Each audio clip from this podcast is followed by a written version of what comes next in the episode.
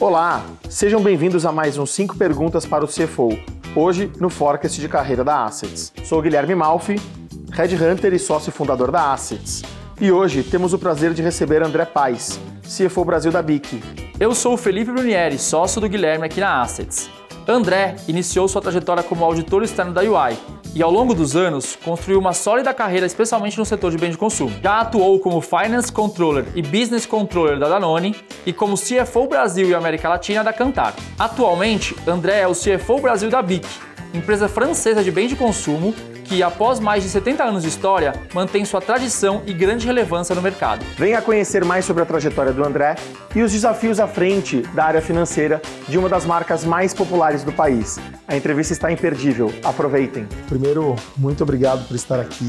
É, é uma honra te receber. Não só a empresa que você representa, mas a pessoa que você é também. Acho que para a gente iniciar, se você puder falar um pouco da tua trajetória, da tua carreira. Sou financeiro de origem, com carreira bem financeira, efetivamente. Eu comecei em banco, sou formado pela PUC, tenho MBA pela GV, comecei estagiando em banco, mesa de operação, depois fui para Ernest, onde eu fiz minha base de, de finanças. Passei por auditoria externa, onde fiquei na Ernest Young três anos, quase quatro anos. Passei pelo é, segmento de consumo, a primeira empresa de consumo foi a Diageo atualmente, na época era era Rio Blind. Morei no Canadá entre esses dois períodos para aperfeiçoar o idioma. Depois embarquei num projeto do Grupo Garantia, num projeto empreendedor que na época era o Rupi Hari. Disso fui para um outro mercado em, em transformação, que era o mercado agrícola eu trabalhei na CNH, na Case na época, uma empresa americana, depois virou italiana com a compra da Fiat. Logo fui para Danone, voltando para o mercado de bens de consumo. Eu, é, todo mundo fala uma vez em consumo, sempre em consumo. É, onde eu fiquei seis anos, morei em Miami, morei em Miami quase três anos. Eu passei tanto pela divisão de iogurtes ou dairy, como águas, com aquisições e, e, e, e também desenvolvendo projetos para independente do país, sempre buscando o crescimento da empresa. Depois fui para o mercado de pesquisa, serviço, né? uma mudança bastante grande na, na, na, minha carreira, mas de tanto que eu gostei, eu fiquei nove anos ali, né? onde eu trabalhei com 14 países diferentes, é, extremamente multicultural, com aquisições, com startups e, e, e tudo mais, é, consolidando esses 14 países na América Latina. E voltei para consumo, agora onde eu estou há oito anos na BIC, fazendo ou, ou transformando a área financeira para ficar cada vez mais perto do negócio. Agora, André, você trabalhou em diferentes segmentos, mas no final do dia, quem é de consumo nunca sai de consumo, né? Então vai e volta, ficou bastante tempo em serviços, mas voltou para consumo. E aí é uma das primeiras perguntas, né? Como CFO de uma das empresas mais populares, inclusive, né? De bens de consumo, quais é, você acredita que sejam os principais desafios e também prioridades do setor, né? O desafio que nós temos hoje e sempre é que qualquer coisa que a gente faz, quem tem que estar tá no centro é o consumidor. Não importa se você está na área comercial, se você está em marketing, se você está em finanças, se você está em supply chain. Então isso para mim é o, é o grande desafio que a gente tem, porque não é fácil entrar na cabeça de alguém teoricamente ortodoxo, que é o financeiro, e falar: olha, você não tem que olhar débito e crédito, você não tem que olhar é, fluxo de caixa primeiramente, você tem que olhar o consumidor.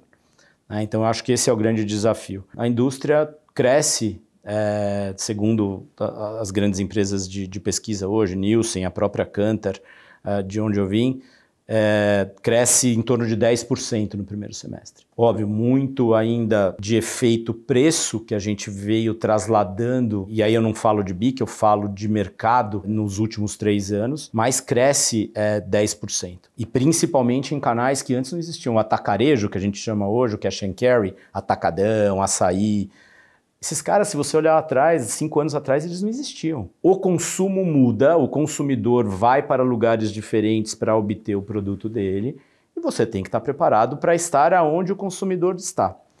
A gente, como empresa, esse ano vai crescer 20% tranquilamente. A gente já veio de um crescimento de 20%, anteriormente de 15%, então nós estamos crescendo ano sobre ano, sobre ano, sobre ano. Aí eu volto para o desafio: como é que eu cresço 2024?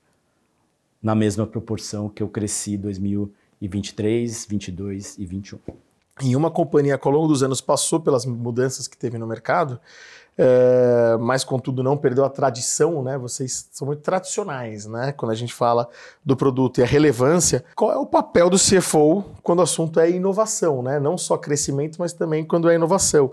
E como conciliar as práticas convencionais a essas iniciativas, né? Acho que a primeira coisa é Sim, a BIC é um produto tradicional, um produto democrático, mas isso não significa que a gente não tem tecnologia embarcada dentro do produto, né?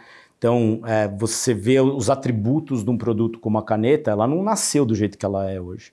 Né? Existe uma esferazinha na ponta da caneta que é o é ela que comanda tudo que acontece dentro da caneta. É ela que faz um borrar quando você passa a mão, quando o canhoto vai escrever e passa a mão por cima do, do, do, do que ele escreveu. Aquele furinho que tem na tampinha é para não estourar dentro do porta-luva do teu carro ou no bolso da tua camisa. Isso não, não apareceu do nada. Porém, a essência do produto é a mesma. Como empresa, a BIC em 2020 tá se, reinvent se reinventou, lançou o que a gente chama de Horizon, que é o nosso planejamento estratégico.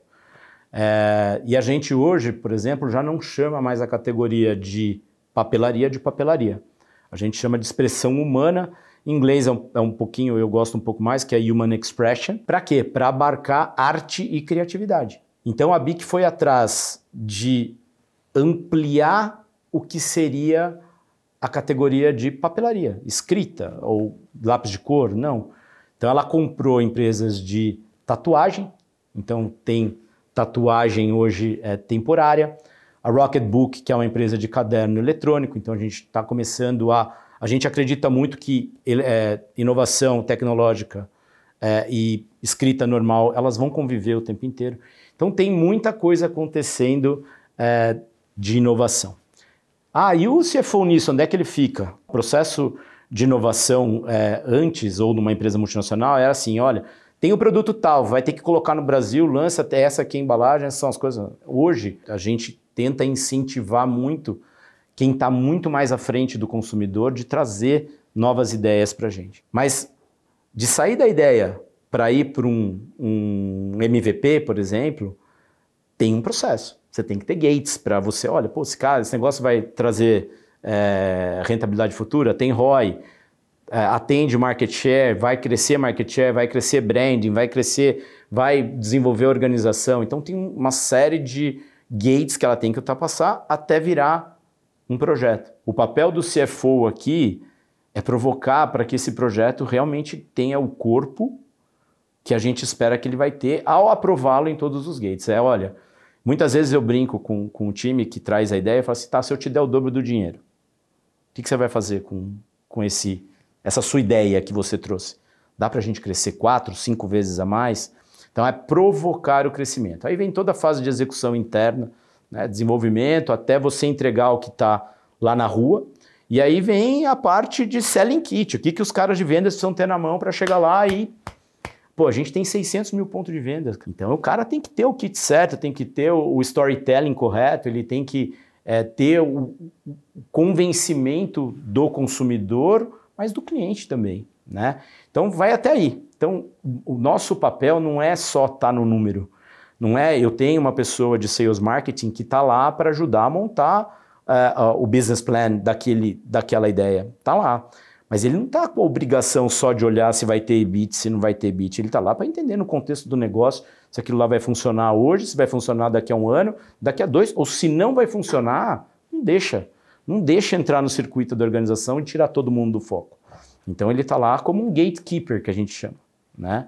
E, e para mim esse é, é um dos grandes papéis, mas nunca deixar de incentivar o crescimento.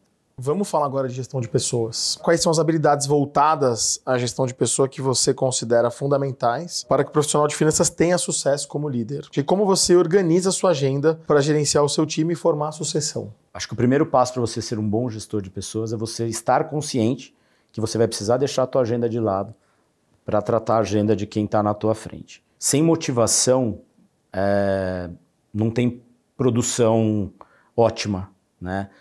E aí cada um tem um ponto máximo de motivação. Então você precisa saber ler e identificar dentro da tua equipe o ponto de cada um. Você vai acertar sempre? Não.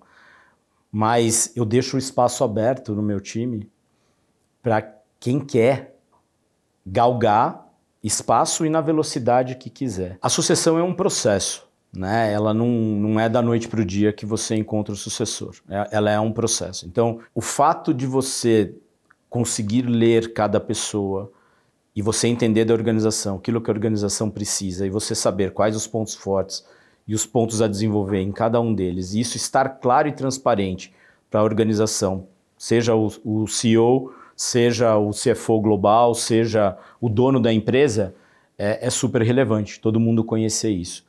Mas só tem uma forma dessa pessoa é, ser seu sucessor, é se você deixá-la, deixar com que ela faça aquilo que você faria e ver como ela atua frente aos desafios que você tem.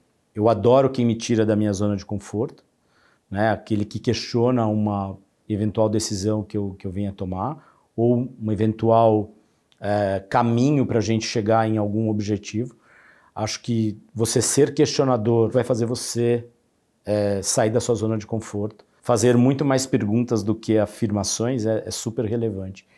E às vezes ficar quieto e escutar o que o outro tem para dizer também é, é, é, super importante, tá? Então, zona de conforto não pode existir. Você tem que estar tá com adrenalina e produzir, sair da sua zona de conforto. Muito bom, muito bom, cara. E sobre o seu ponto de vista, qual que é a maior influência que o CFO pode exercer na companhia como um todo?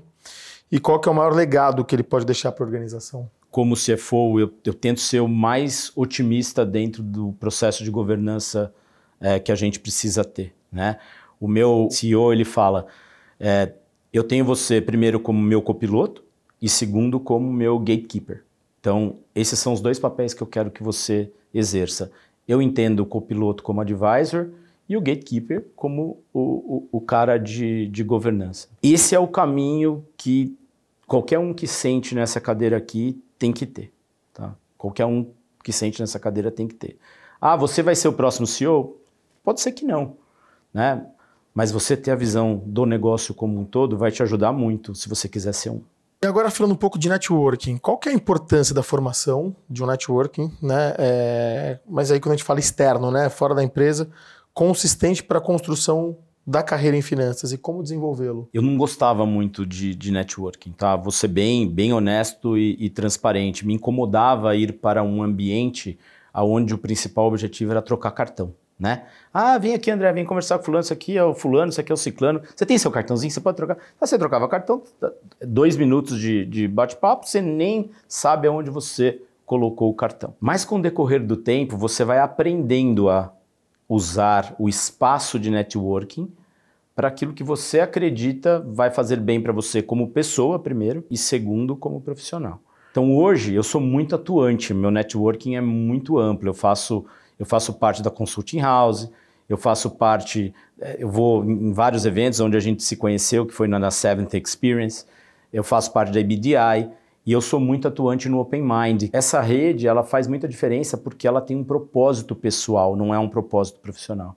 Mas de lá saem amigos e parceiros, não saem só amigos. É... E a gente aprende a, a, a abrir espaço para que outras ideias façam de você uma pessoa melhor e um profissional melhor. É isso que é, que é importante no network. Então, vou trazer a, a, frase que te inspira. Pode ser uma frase, uma citação, aquilo que você. A gente ser apaixonado por aquilo que a gente faz. E quando eu digo isso num ambiente corporativo, eu estou falando de paixão por desenvolver pessoas e paixão por ser o advisor do negócio, paixão por fazer o negócio é, andar.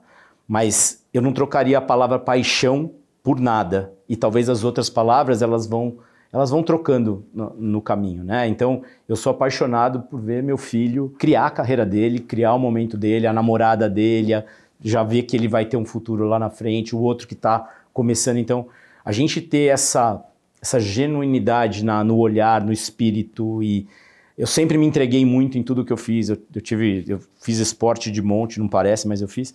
E sempre com muita paixão, cara. Sempre com muita paixão. Você tem que treinar três, tem que treinar três você tem que treinar seis, tem que treinar seis, é, mas o objetivo tá lá na frente, a gente tem que olhar para ele com paixão. Ah, vou treinar três horas hoje. Mas você não vai fazer igual. André, prazer absurdo ter você aqui. É, muito obrigado por tudo, né? A gente sabe o teu tempo precioso, mora no interior, trabalha em Alphaville, vir até aqui não é da tua rotina. Muito obrigado e você está em casa, saiba disso. E para você que nos acompanhou até aqui, fique de olho na nossa agenda pelo LinkedIn ou pelo site e acompanhe sempre o Forecast de carreira da Assets, pois periodicamente trazemos novos episódios com temas relevantes e atuais relacionados à carreira na área de finanças. Até a próxima!